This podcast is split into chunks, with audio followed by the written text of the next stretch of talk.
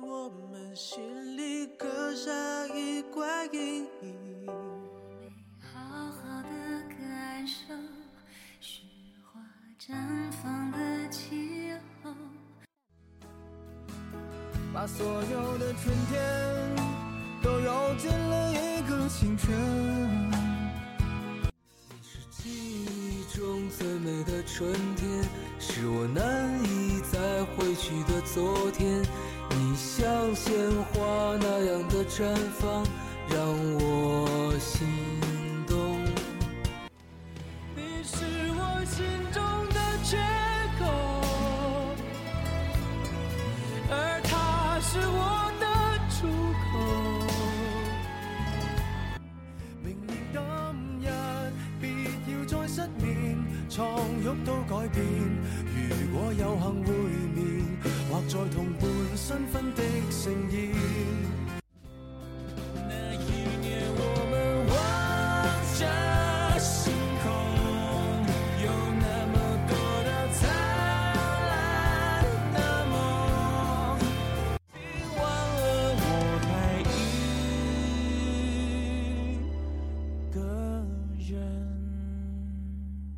嘿亲爱的你们还好吗？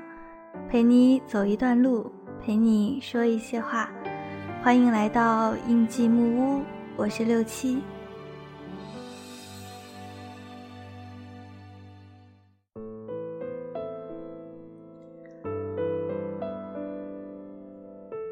今天我们要分享到的文字是野夫的《风住沉香，花已尽》。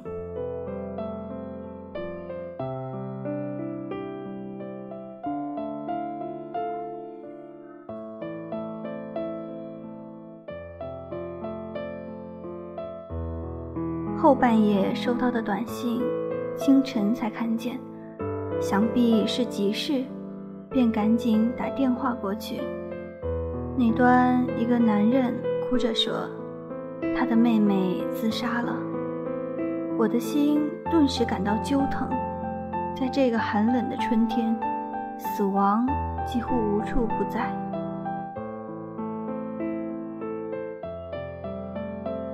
哭着的男人是我若干年前培养出来的一个编辑，一个来自湘南的农家孩子，忠厚而谦谨。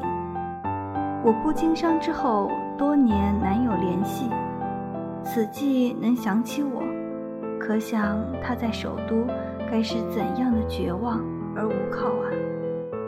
他说希望我去参加晚上的善后商略，我立马应承了。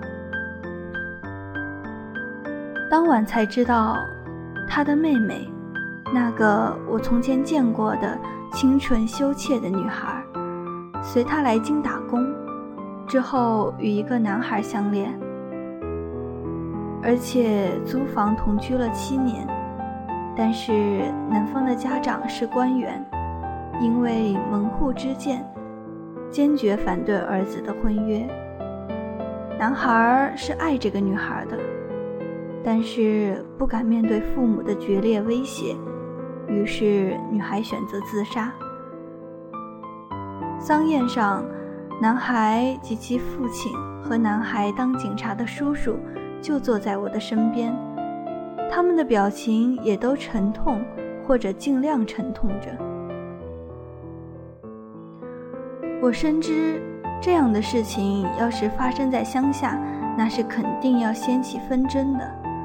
对于这样的江湖风波，我实在是无力摆平。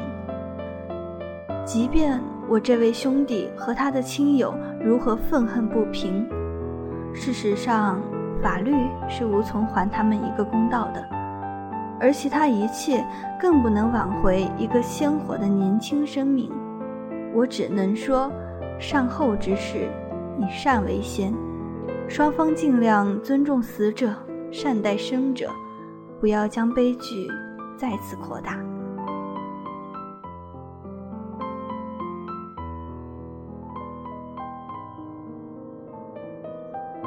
面对随时发生在身边的不遇之死，很多时候心渐木然。他们来过了，他们走了，他们给后死者留下一些伤痛、愤怒，亦或遗憾，但似乎都无法减少这个世界的恶。我的朋友给我发来他写的怀念妹妹的文字。大妹脸色红润，安详地躺着，有如熟睡。我细细地查看大妹脸上的每一个细节：稍疏的细眉，清和的双眼，微乱的黑发。我似乎还能听见那隐不可及的呼吸声。似乎她一会儿就会起身，然后惊喜地叫我一声“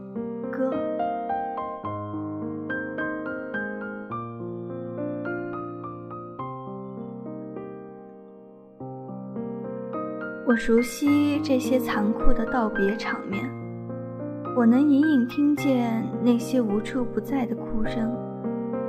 无助的朋友说：“你看看我大妹的 QQ 空间吧，她在清明节决定了这一切，在五一实现了她的诀别。”我与这个只有一面之缘的姑娘原本无话可说，但读了她留下的。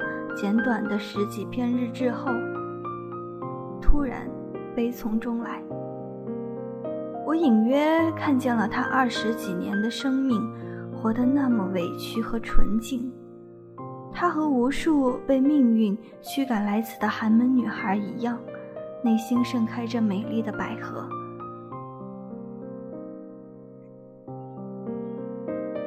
戛然委地时，往往都无人发现。正如他预谋死亡之时换上的空间留言：“悄悄的我走了，正如我悄悄的来。”这些强烈想要挣脱贫困和歧视的乡村孩子，也曾怀抱爱与生的梦想，在别人的城市里盘桓挣扎。他们默默的劳作，殷勤而卑微的爱。不甘像父辈那样，直至烛梦幻灭，再自断花茎。风住沉香花已尽。这句李清照的词，是我在他的空间看见他读李清照的文字的标题。我所熟悉的词句，在此刻被他引用时。我似乎才真正读出其中的悲哀和无奈。这个没有上过大学的农家女这样理解李清照，只是不知道上天为什么要折磨这个女子，既给了她绝世才华，一个美好的开始，却又残忍地给了她一个国破家何在的凄凉收场。也许是为了看他会不会被尘世的惊涛骇浪湮灭，家破人亡的哀痛会不会将他摧毁，浮生浮世，他最后会不会拔节而出？毕竟上下千年的岁月，这样出色的女文人，除了易安，再没有第二个了。面对这样一个短命女孩的这些文字，我内心深感恻然。理想、爱情，以及对平等的渴望，也许都有彻底幻灭之际。当真正的绝望来临时，这个春天，一些倾向恶的男人选择了屠戮别人的孩子，而一些倾向善的女孩。则选择了扼杀自己的生命。这个冷酷的春天，大妹男友的父亲摊牌制止这场苦恋。大妹万念俱灰，让男友搬出了那个租来的寒舍，然后开始冷静地登录自杀网站，悄悄地学习自杀的艺术。一念既生，便再也难以放下。萌动此念时，正好是清明。小小的他忽然有了许多怅惘。他写道：“清明节到了，一些不思量、自难忘的愁绪，难以回避地涌了上来。想想远在天国的亲人们，慈祥和蔼的奶奶，背影瘦削的爷爷，驼背的外公。”以及从未谋面的外婆，那些永远疼爱我们的长辈，那些永远也抹不去的温馨记忆，仿佛还留在昨天。在这素淡的日子，在心里默默焚上一抹素香，追忆他们，追忆那些悠远而温情的记忆。希望他们在天国都过得快乐。我可以想象他独自敲打这些文字时的低气，他已经决意要追随那些逝去的亲人了。那个他自己都略显怀疑的天国，似乎还寄存着他的一点快乐的奢望。他淡定地买来胶布，严密地封闭了所有漏风的门窗。在劳动节假日，别人的笙歌中，他点燃了特意买来的炭火，之后独酌人世间的悲苦。末日之夜，他像卖火柴的小女孩一样，在自己营造的温暖火焰和梦幻中悄然入睡，在死亡的宁静中，成全了他这一遭尘世行的爱与自尊。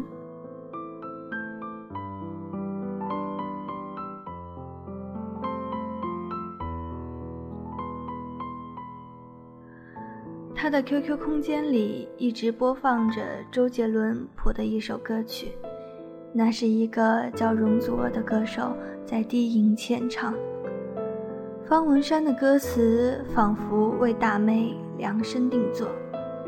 回忆像个说书的人，用充满乡音的口吻，跳过水坑，绕过小村，等相遇的缘分。你用泥巴捏一座城。说将来要娶我进门，转多少身，过几次门，虚掷青春。小小的誓言还不稳，小小的泪水还在撑，稚嫩的唇在说离分。这个因为贫穷而辍学的乡下孩子，如果生于城市，生于富贵之家。那该是怎样一种命运呢？他在哥哥的影响下，一直在读书，毫无目的地书写着自己的感慨。他从许多名著中找到了自己。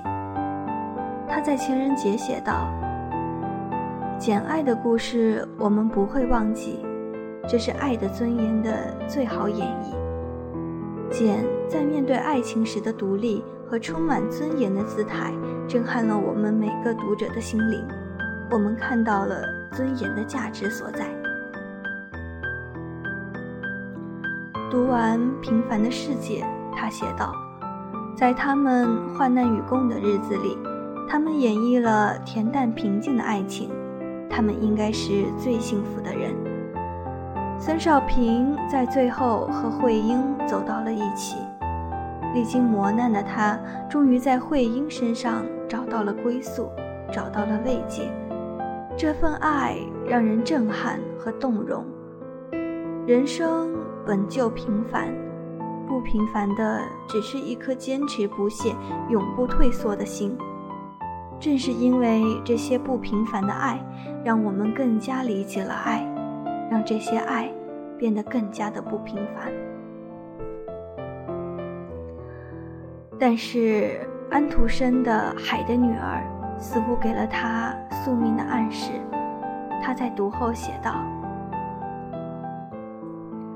他为了心爱的王子，喝下了能让鱼尾变成双腿的药水，忍受着每一步如走在刀尖上的疼痛，来到王子身边。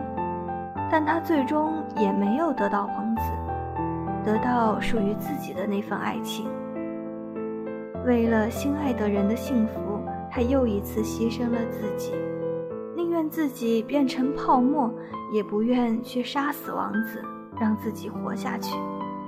他牺牲自己，成全对方的幸福，让我们为之流泪。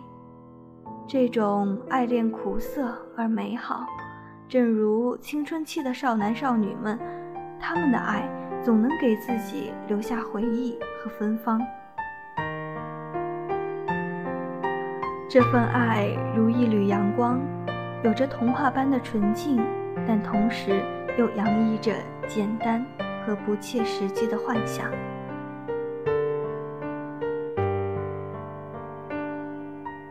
就这样，幻想破灭，他独自远行了。他只是加入了无数个这样的悲剧之列，之前和之后，一直都有这样卑微而纯净的死。佛经云：“汝爱我心，无怜汝色。”已是因缘，经百千劫，常在缠缚。我们都在这样的缠缚之中，历经我们各自的劫难。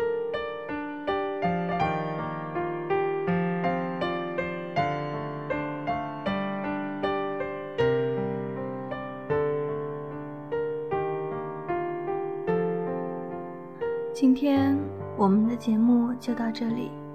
如果你喜欢我们的节目，欢迎订阅我的公众号“印记木屋”。你可以在荔枝 FM 上订阅我的电台“印记木屋”。我是六七，我们下期再见。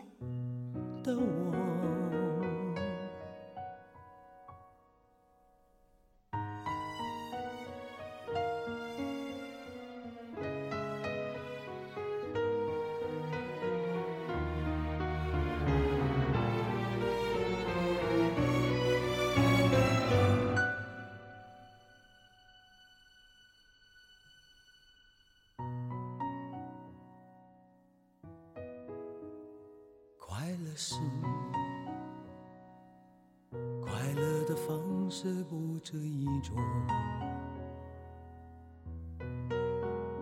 最荣幸是，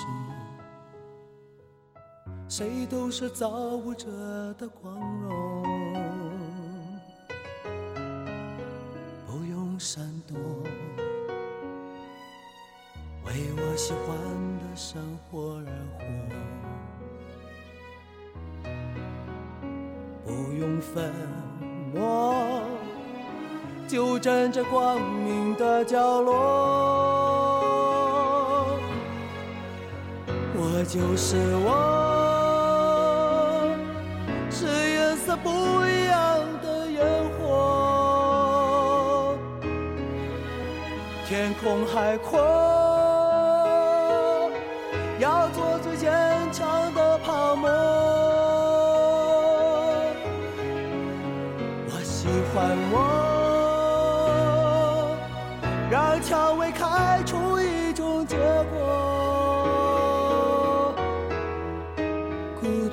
沙漠里，依然盛放的赤裸裸。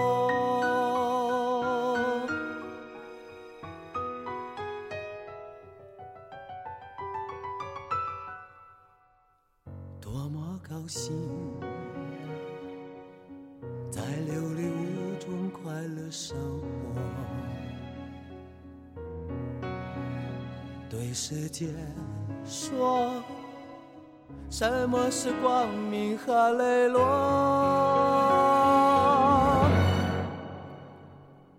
我就是我，是颜色不一样的烟火，天空海阔。